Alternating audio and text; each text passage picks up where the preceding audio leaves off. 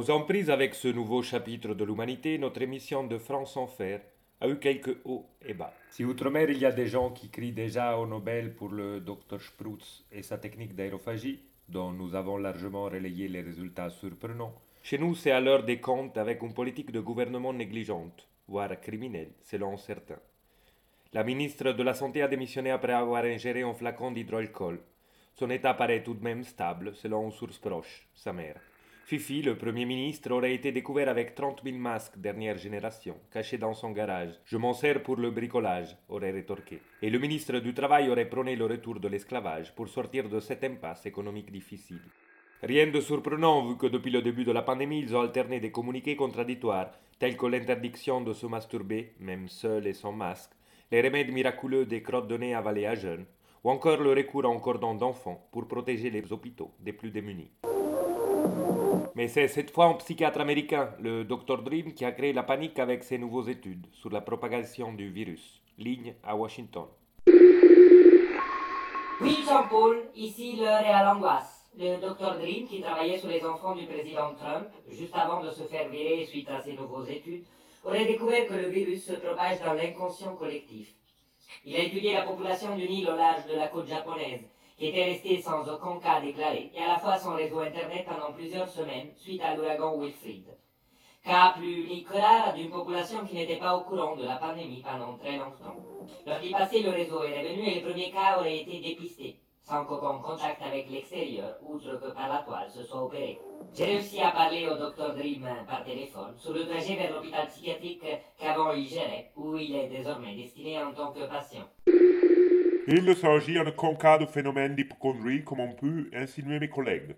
Pour la première fois, on peut constater comment l'imaginaire collectif a une forte charge virale qui peut attaquer les plus démunis, en ce cas des gens sans information jusque-là.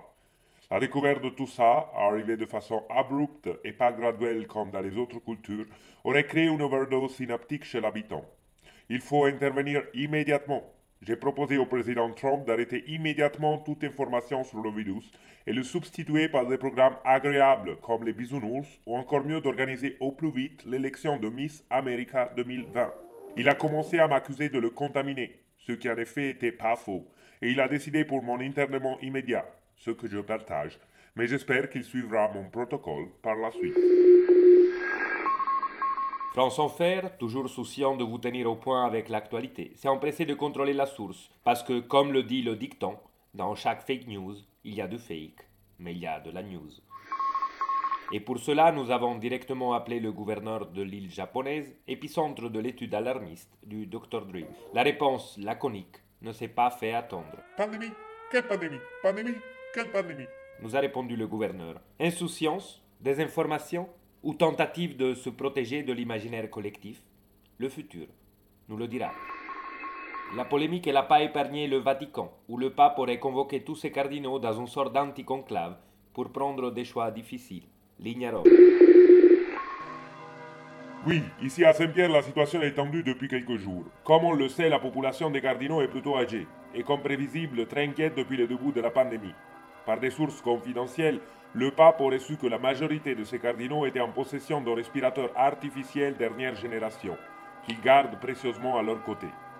Furieux, le pape aurait convoqué une sorte d'anticonclave pour appeler à l'ordre de la miséricorde de ses ministres et les a exhortés afin qu'ils renoncent à ces machines pour les revendre aux hôpitaux du pays. Amen. Dans le tien, lui aurait rétorqué le cardinal brésilien Monseigneur Scherer, en se faisant foudroyer par le pontife.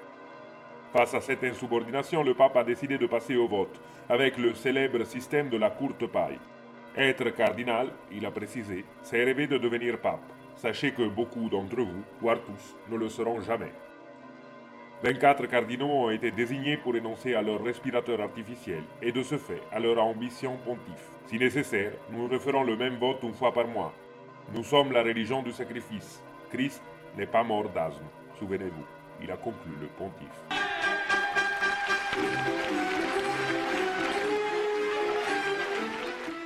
De France fer, c'est tout pour aujourd'hui.